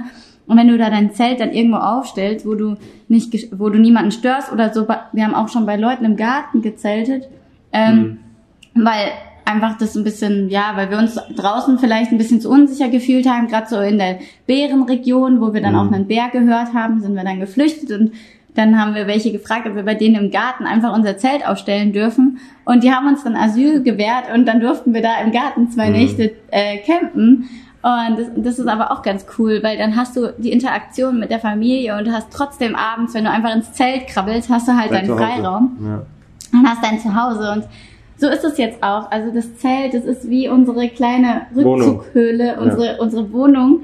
Äh, wir haben das ganz stark gemerkt, als unser Zelt, unser erstes Zelt ist kaputt gegangen nach relativ kurzer Zeit. Und wir, da haben wir schon gemerkt, wie einen krassen Bezug wir hatten zu diesem Zelt. Wir haben da so, oh nein, unser Haus ist kaputt gegangen. Und dann mussten wir halt ein neues Zelt und das finden wir jetzt auch ganz cool, aber im ersten Moment war das so, oh nein, unser Haus ist kaputt, was machen wir denn jetzt? Und ähm, ja, also man entwickelt schon einen starken Bezug auch zu so einem Zelt, wenn man das hat und immer mit sich rumträgt und Ja, Ja. ein emotionaler Ort einfach, weil Ja. du da einfach sein kannst, weil du da im geschützten Rahmen bist, dich so ein bisschen verstecken kannst, wie so eine Schildkröte, die in den Panzer geht oder eine Schnecke, die in ihren Panzer geht, das ist aber ihr Haus.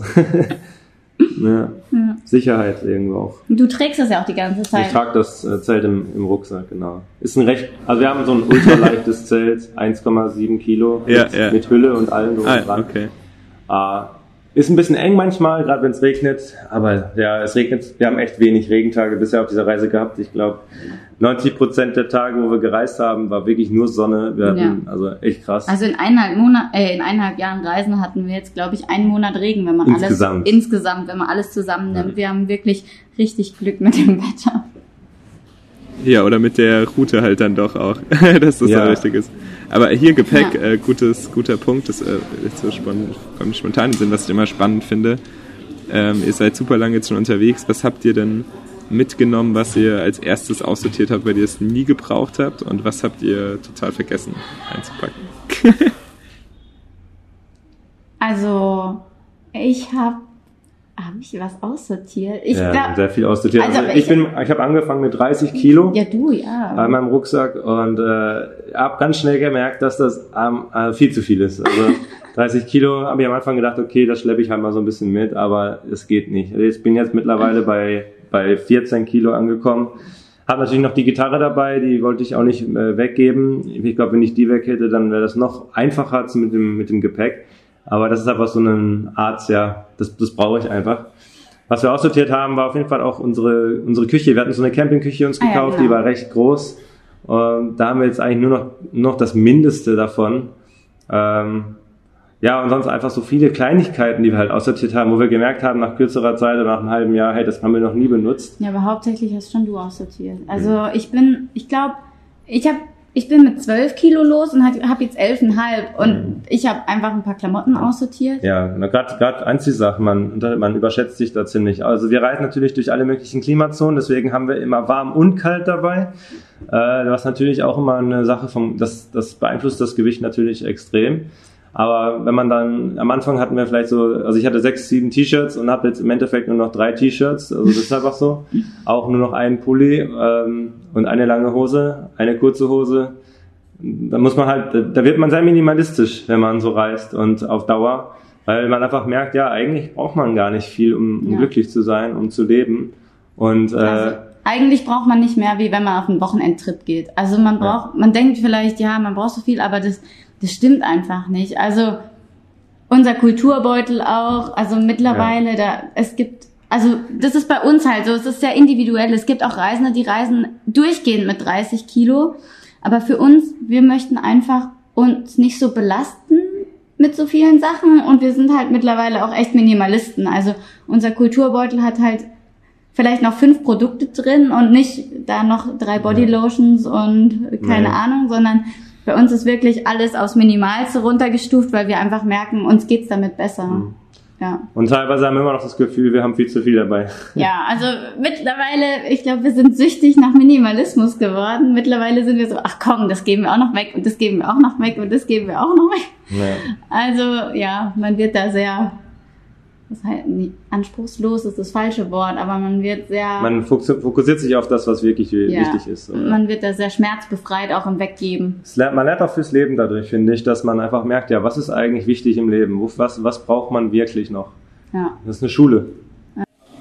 Ja, ich glaube, ich, glaub, ich komme nicht rum um die Frage, wa- was sind denn dann eure persönlich größten Learnings oder was hat sich für euch persönlich so in eurer am meisten verändert?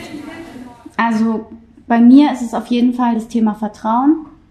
Ähm, ich habe immer, also als wir losgegangen sind, habe ich mir immer so Gedanken gemacht, boah, wo schlafen wir eigentlich heute Abend? Meinst du, wir finden einen guten Campspot? Meinst du, jemand sagt uns noch auf Couchsurfen zu und so? Mittlerweile kann ich da nur noch drüber lachen, weil ich mir so denke, hey, scheiß drauf, irgendwo werden wir einfach schlafen. Also es war noch nie so, dass wir uns die Nacht um die Ohren schlagen mussten, weil wir nichts gefunden haben. Also ich kann mich da voll ins Vertrauen reingeben, dass wir einfach, ähm, dass wir immer was finden oder dass immer für uns gesorgt wird. Also ich bin da total in meinem Vertrauen gewachsen. Und Vertrauen einfach auch, auch natürlich in unsere Beziehung, das Vertrauen, dass wir immer füreinander da sind und ja, also für mich das aller, allergrößte Learning ist einfach Vertrauen und dadurch auch viel relaxter zu sein. Also ich gehe viel entspannter in Situationen rein, weil ich weiß, hey, es wird sowieso alles gut. Mhm. Das ist so mein Punkt. Ja. Kann natürlich auch ein bisschen naiv vielleicht sein, aber wir haben eher das Gegenteil erlebt. Nö, es, ist, es ist eigentlich, genau, es ist eigentlich genau das Gegenteil. Es hört sich vielleicht naiv an, meine ich, aber es ist eigentlich gar nicht so. Also ich würde ich würde auch sagen, Vertrauen ist es eigentlich. Auch wenn mal anscheinlich etwas nicht so toll läuft, dass man zum Beispiel stundenlang an der Straße wartet oder ähm, dass man zum Beispiel in, in, eine Naturkatastrophe gerät, das haben wir auch gehabt in Pakistan, wo wir vier Tage auf, einem, auf einer Straße festgesessen sind im Endeffekt war das alles gut für etwas und wir haben gemerkt, dass das hat, das hatte eigentlich eine positive Auswirkung auf unsere Reise. Ähm, und wir haben einfach gemerkt, ja, da ist, also wir Also- glauben, Gott, Gott hat uns da einfach auch beschützt in manchen Dingen. Also auch wenn da Dinge negativ sind, war das, war das etwas, in dem Moment hat sich das schlecht angefühlt, aber wenn man das dann von einem anderen Blickwinkel später betrachtet hat, war es eigentlich etwas richtig Tolles. Also ist mein Learning auch dein Learning. Mein Learning, äh, dein Learning ist auch mein Learning, Ah. ja. Also wir beide haben gelernt, mehr zu vertrauen und auch die Situation so anzunehmen, wie sie sind. ja, hätte ja sein können, dass du was ganz anderes sagst. Ich habe auch echt überlegt, was habe ich denn, also wir haben noch viele Kleinigkeiten und noch vieles gelernt, aber gerade der Punkt ist, glaube ich, das, wo wir am meisten gelernt haben. Ja, Ja. Ja. Cool, sehr schön. ich ja bin, bin äh, ganz. Ich habe gelernt, minimalistisch zu sein. Ich war Ah ja, früher genau, stimmt. ich war früher ganz anders. Also ich war früher ein, ein absoluter Messi. Ich habe alles Mögliche gesammelt und wollte nie etwas abgeben und loslassen. Und ich habe gelernt, loszulassen auch. Also nicht nur materiell, auch so, ja, in meiner Vergangenheit. So eine Reise macht auch viel mit einem selbst, in seiner, in deinem persönlichen, in deiner Persönlichkeit. Ich meine, man spricht ja auch immer wieder davon, dass Lang Langzeitreisende auch mal so Reisetiefs haben. Das hatte ich sehr intensiv auch. Also Reisen ist nicht immer nur happy clappy Urlaub, sondern es ist wirklich, äh, es, es zerrt an einem, es verändert einen, es bringt einen an die Grenzen.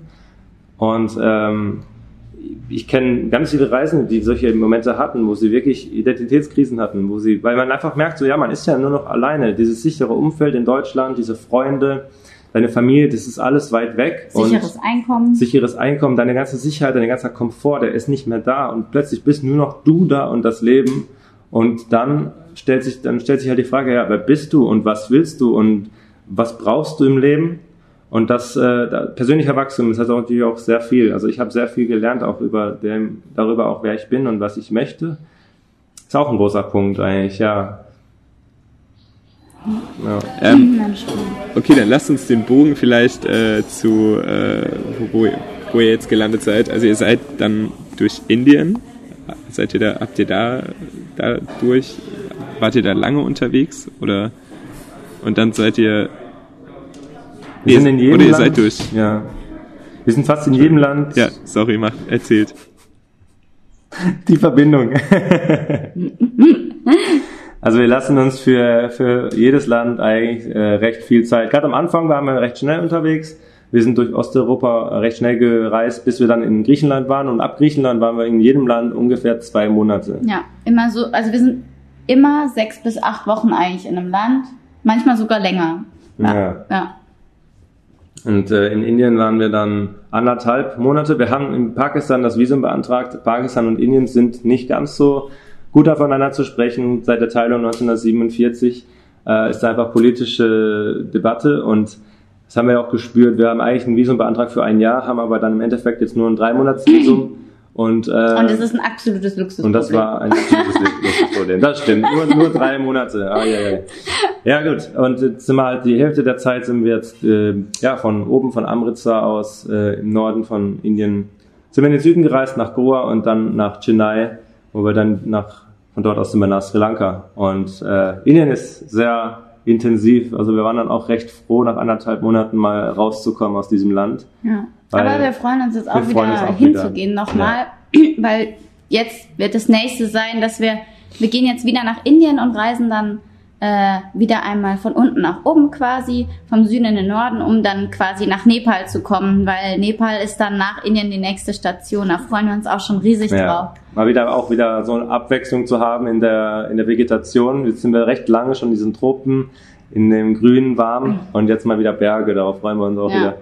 Wir haben uns Genau. halt auch echt in die Berge verliebt. Pakistan war einfach Pakistan der. Oberknaller, ey. Ja. Also wer auf richtig tolle Landschaften steht, auf richtig hohe Berge, der sollte einfach nach Pakistan gehen. Da bist du auf 2000 Meter Höhe und um dich rum sind nur 6, 7000er die da so in die Höhe schießen. Das ist wie so eine Wand vor dir und äh, Oh. du guckst nach oben, es hört nicht auf. Das ist krass. Das Ja. ist Wildnis pur und Abenteuer. Also wirklich Also genial. man wird es wahrscheinlich merken, aber Pakistan ist so Hab eins unserer. Lieblingsländer, ist so ein Land, mit dem wir uns wirklich, also da werden wir auf jeden Fall auch wieder hingehen. Pakistan ist das Land. Inshallah. Inshallah werden wir wieder nach Pakistan reisen, also da freuen wir uns Ja. richtig drauf. Mega, mega schön. Also, also gerade das Bergfieber, das werdet ihr in Nepal, glaube ich, voll auf eure Kosten kommen. Ja. Ja. Auch die Leute sind super. Ähm, wie ist eure, jetzt gerade in Sri Lanka, ist, ist es so ein bisschen, also es ist ja auch sehr indisch, aber einfach ein bisschen ruhiger, sage ich mal, oder? Oder ein bisschen... Ja, in Sri Lanka ist, also jetzt, wo wir von Indien gekommen sind, So. ist ein, schon sehr anders. Es ist viel, viel sauberer. Die Menschen sind viel entspannter. Das merkt man wirklich total. Ja, ja. ähm, Die Landschaft ist viel, viel grüner und auch noch nicht so zugebaut. Es ist viel mehr, viel mehr Natur auch, was wir Ja so gut, die gesehen haben. Bevölkerung ist natürlich auch eine andere. Also Ja. ich meine, Indien ist halt natürlich auch das Land mit so einer dichten Bevölkerung. Äh, Sri Lanka ist da schon viel weniger besiedelt und das merkt man. Also Mhm. Ja, das ist schon nochmal anders. Aber es ist schon auch so, dass es langsam so zum irgendwie zu Mallorca irgendwie. Ja, es wird so ein Tourismus-Hotspot. Also Ja. es, es wurde anscheinend ist Sri Lanka auch das Reiseland 2019. Ich bin mir nicht ganz sicher, habe ich gehört. Es soll, also hier, hier boomt der Tourismus und das äh, verändert das Land auch ziemlich. Also auch negativ leider, aber auch natürlich, ja klar, die Infrastruktur. auch. Also. Die Infrastruktur ist natürlich viel besser geworden dadurch. Ja, ich war vor drei Jahren schon hier und es hat sich schon viel verändert in der Zeit. Ja, und auch die Einheimischen, ich meine, die haben natürlich einfach auch die Chance vom Tourismus zu leben. Mhm. Also wir haben die letzten vier Wochen auch bei einer ganz süßen Familie gelebt, die waren damals vom Tsunami betroffen, haben sich da jetzt wieder so ein ganz kleines Gäste, Gasthaus quasi aufgebaut, haben nur zwei Zimmer und man merkt einfach, die Menschen freuen sich, dass du da bist.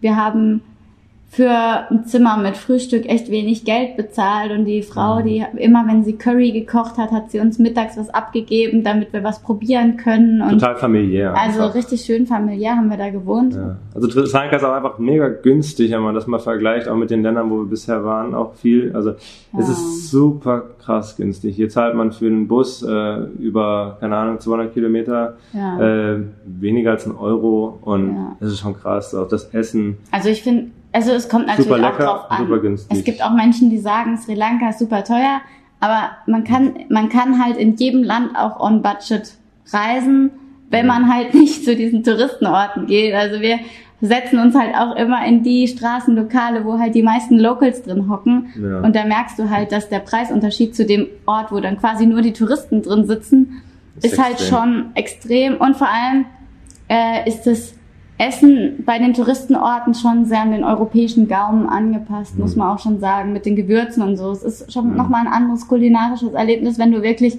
da isst, wo auch die, die Einheimischen essen. Da ist es natürlich auch schärfer. Für uns ist das Ja. überhaupt kein Problem, weil wir scharf lieben. Ja. Aber es gibt halt auch viele Menschen, die damit ein Problem haben, so scharf zu essen, ja. Ja. Also, Ja, äh, bei mir brennt es dann zweimal. ja, ja, hatten wir auch schon, also so ist ja nicht, ne? Ja, cool. Ja, das wäre jetzt so meine, ähm, jetzt hab, ein bisschen habt ihr ja schon verraten, wo es so der als nächstes hingeht. In Nepal bin ich auf jeden Fall super neidisch. Das hat mir sehr, sehr gut gefallen. Ähm, Wie, wollt ihr verraten, wie es oder wo eure, hier eure Kartenpunkte, die ihr ganz am Anfang Mhm. gesetzt haben, wo die dann weiter hinführen werden könnten, sollten? Ja, wir wollen ja auf dem Landweg oder auf dem Wasserweg um die Welt. Und von daher haben wir natürlich auch ein bisschen geschaut, äh, welche, welcher Weg ist am, also wie kommt man am weitesten in den Osten, ohne wenig Wasser zu haben, äh, ohne wenig Wasserstrecke zu haben. Und dann haben wir uns äh, dafür entschieden, über Südostasien nach Australien, nach Neuseeland zu kommen, um dann dort, da, ja, da ist einfach das, das große blaue Nichts, sage ich mal, die Wüste, das, äh, das Meer, der Pazifik und da müssen wir dann mit dem Boot drüber und ja, aber wir wollen jetzt erstmal dieses Jahr durch Südostasien reisen und äh, dann geht's nächstes Jahr nach Australien, Neuseeland und dann irgendwo nach Amerika, Norden oder Süden werden wir dann schauen. Und äh, ja, dann nach Afrika. und äh, dann wollen wir durch Afrika reisen. Und dann sind wir wieder in Europa gelandet. Ob wir Ja, dann, also- wie es dann weitergeht, wissen wir auch noch nicht so ganz. Also Ja, vor allem wir sprechen hier von Jahren. Ne? Ja. Also in, in diesen nächsten Jahren kann sich natürlich auch einiges ändern. Ähm, und wir haben ja erstmal so gedacht, ja, so vier, fünf Jahre. Mittlerweile sind wir so eineinhalb Jahre unterwegs und merken, wir genießen es halt super, so langsam zu reisen. Es klappt auch super, das Konzept passt gut zu uns. Mittlerweile wissen wir nicht, ob uns die fünf Jahre reichen. Vielleicht werden es sieben oder acht, Mhm. keine Ahnung. Irgendwann müssten wir wahrscheinlich mal einen Heimatbesuch machen, weil unsere Familie sonst wahrscheinlich den totalen Koller bekommt und weil wir Mhm. uns natürlich auch irgendwann mal sehen, die Familie wieder zu sehen. Ähm, aber wahrscheinlich werden es mehr als fünf Jahre. ja, Ja. mal Ich, schauen. woll- ich wollte gerade schon sagen, also wenn ihr von anders auch äh. Amerika allein schon redet, dann ist es ja so mega weit weg zeitlich noch. Also Ja. Ja. Total. ja, wir konzentrieren uns jetzt erstmal auf die nächsten Länder, also auf Indien, auf Nepal, Bangladesch. Bangladesch und Myanmar. Das sind so die nächsten Punkte. Da wollen wir uns auch ein bisschen informieren über das Land und gucken, wie wir da vielleicht reisen können, über welche Grenzübergänge wir können. Also es ist Ja. richtig toll jetzt seit seit äh, noch gar nicht so all- langer Zeit ist jetzt der ist jetzt die Grenze offen zwischen Indien und Myanmar, was halt lange nicht möglich war. Äh, da musste man fliegen. Wir können jetzt äh, die Möglichkeit nutzen, da ist eine Grenze offen. Wir können auf dem Landweg nach Myanmar, was einfach ein mega, Cool ist. also was ja. mega genial ist für uns. Ja, genau. Da gibt's einen Grenzposten, den wir jetzt Ja. schon mal uns erkundigt haben. Ja, und sowas machen wir dann in nächster Zeit. Erstmal ein bisschen planen, ein bisschen gucken, wie es wie es weitergeht. Durch Bangladesch wollen wir wahrscheinlich laufen. Da Ja. haben wir mal gesagt, wir wollen mal, wir wollen mal probieren, auf eine ganz andere Art und Weise zu reisen. Und zwar einfach mal zu Fuß. Mal schauen, ob wir das machen und wie wir das machen. Aber, ja, man muss neue Herausforderungen haben. Laufen wir mal durch. da laufen wir mal. Ja, ich habe tatsächlich gerade in der, ich sage jetzt einfach mal letzten Folge, keine Ahnung, ob das die letzte, die vorige Folge dann war, also vor ein paar Tagen das Interview äh, mit der Lea gemacht und die macht äh, tatsächlich so Long Distance Tracking, äh, wo sie wirklich monatelang, ähm, ja, wo es einfach darum geht, immer die möglichst längste Strecke am Stück durchzulaufen. Und das hat mich auch schon total, also es ist eine super coole Idee Wow. und ich glaube gerade Bangladesch ist auch so ein, also dadurch, dass es ja gar nicht so krass touristisch ist und auch ein sehr besonderes Land, ist es, glaube Ja. ich, super, super spannend. Also coole Idee auf jeden Fall. Das da direkt, also wenn dann richtig, ne, direkt dort. cool, sehr, sehr cool. Ja. Ähm, ja, ich würde, äh, also ja, ich bin ähm, fasziniert und inspiriert von euch. äh, auch, also wie ich es ja auch schon gesagt habe am Anfang, vielleicht ähm, ne, über YouTube, über eure YouTube-Videos, die cool sind und äh, tatsächlich äh, noch mehr äh, folge ich, glaube ich, euren Instagram-Stories, weil das irgendwie noch, da ist man irgendwie noch mal näher dran, habe ich das Gefühl, das finde ich total cool. Ähm, da, ja, an der Stelle auf jeden Fall nochmal der Hinweis, Ja. dass ihr da, äh, dass der, der Zuschauer, genau jetzt an den Zuschauer gerichtet, äh, Zuhörer gerichtet, da auf jeden Fall mal vorbeischauen sollte. Ähm, wie ist es für euch, äh, hier Thema Social Media, äh, Instagram, ähm, war das von Anfang an so eine Idee, dass ihr da äh, auch irgendwie Leute mitnehmt, begeistert? Ähm, habt ihr da, ähm, habt ihr da, seid ihr da ambitioniert, dass ihr das auch irgendwie quasi professionell irgendwie, ja, weiß nicht, ob man sowas professionell nennt? Oder, ja, erzählt mal. Also, also es war so, dass wir am Anfang, wir haben nicht, also wir haben jetzt nicht gedacht, dass wir quasi so groß in Anführungsstrichen werden, wobei wir immer noch ein sehr kleiner Kanal sind. Aber die Hauptmotivation war natürlich, dass unsere Familie uns mitverfolgen kann. Und wir haben halt auch einfach gesagt, wir wollen so ein bisschen, eben weil das halt auch Länder sind teilweise, wo man jetzt nicht so rum durchreist oder wo man auch Angst davor hat, haben wir halt einfach gesagt, hey, wir wollen den Leuten mal zeigen, wie das so für uns ist. Und ähm, wenn das Land anders ist, wie es halt oft auch leider dargestellt wird, gerade Pakistan, ähm, wollen wir halt auch einfach äh, eine Chance sein für andere Menschen, da Ängste abzubauen, Bedenken abzubauen und einfach ein anderes Licht auf diese Länder geben, eine andere Perspektive geben. Und wir haben schon gesagt, dass wir quasi durch unseren Instagram und auch unser, durch unseren YouTube-Kanal. Wir wollen einfach motivieren, dass man wenig, wenig Geld braucht zum Reisen, dass man sich auch Zeit lassen kann beim Reisen und dass man keine Angst haben braucht beim Reisen. Natürlich, eine gesunde Vorsicht sollte immer da sein. Aber grundsätzlich äh, ist die Welt einfach gut. Also äh, natürlich. So unsere Welt. Medien, die sind natürlich auch äh, vielleicht mehr darauf fokussiert. So, man hört halt schon mehr schlechte Nachrichten wie gute Nachrichten. Und da kann man vielleicht den Eindruck erwecken, boah, die Welt, die geht zugrunde und die Menschen sind so schlecht. Und wir wollen da einfach ein kleiner Gegenpol sein oder auch ein großer Gegenpol sein äh, und einfach zeigen, wie wir das wahrnehmen.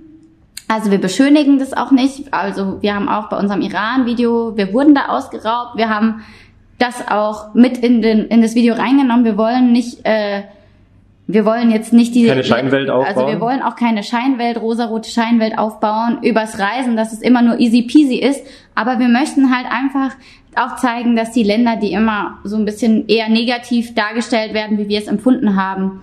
Klar kann es sehr individuell sein. Es gibt Menschen, die haben auch in anderen Ländern schlechte Erfahrungen gemacht. Ja, aber wir möchten einfach die Möglichkeit geben, dass wenn die Leute, wenn die Zuschauer möchten, dass sie sich da auch ein Bild holen können von uns, wie wir es erlebt haben und wir möchten einfach Brücken bauen und Mauern Mauern, im Kopf vielleicht ein bisschen revidieren, einreißen und ja, Ja. genau.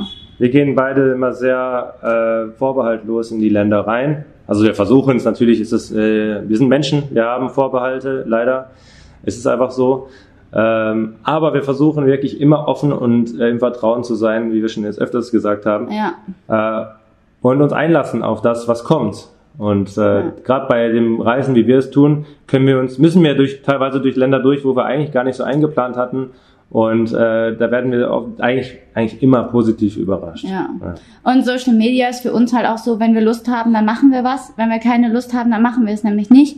Also wenn bei uns mal, es kann schon sein, dass bei uns mal zwei Wochen keine Instagram-Story kommt, weil wir einfach keine Lust drauf haben oder weil auch nichts Spannendes passiert. Also wenn wir jetzt halt eine Woche hier in Colombo bei unserer Freundin äh, wohnen, dann mache ich jetzt nicht so die mega Instagram-Stories, weil dann konzentrieren wir uns auf uns und die Gemeinschaft mit unserer Freundin und sind nicht fokussiert, oh, wir müssen jetzt Instagram und Social Media machen, weil das wahre Leben spielt sich nicht in Social Media ab, sondern bei den Menschen, mit denen wir Zeit verbringen. Und es ist uns ganz wichtig, dass Social Ja. Media für uns äh, ein schönes, Tool ist. äh, ja, es ist ein schönes Tool, aber es ist nicht unser Leben und ähm, ja, das Ja.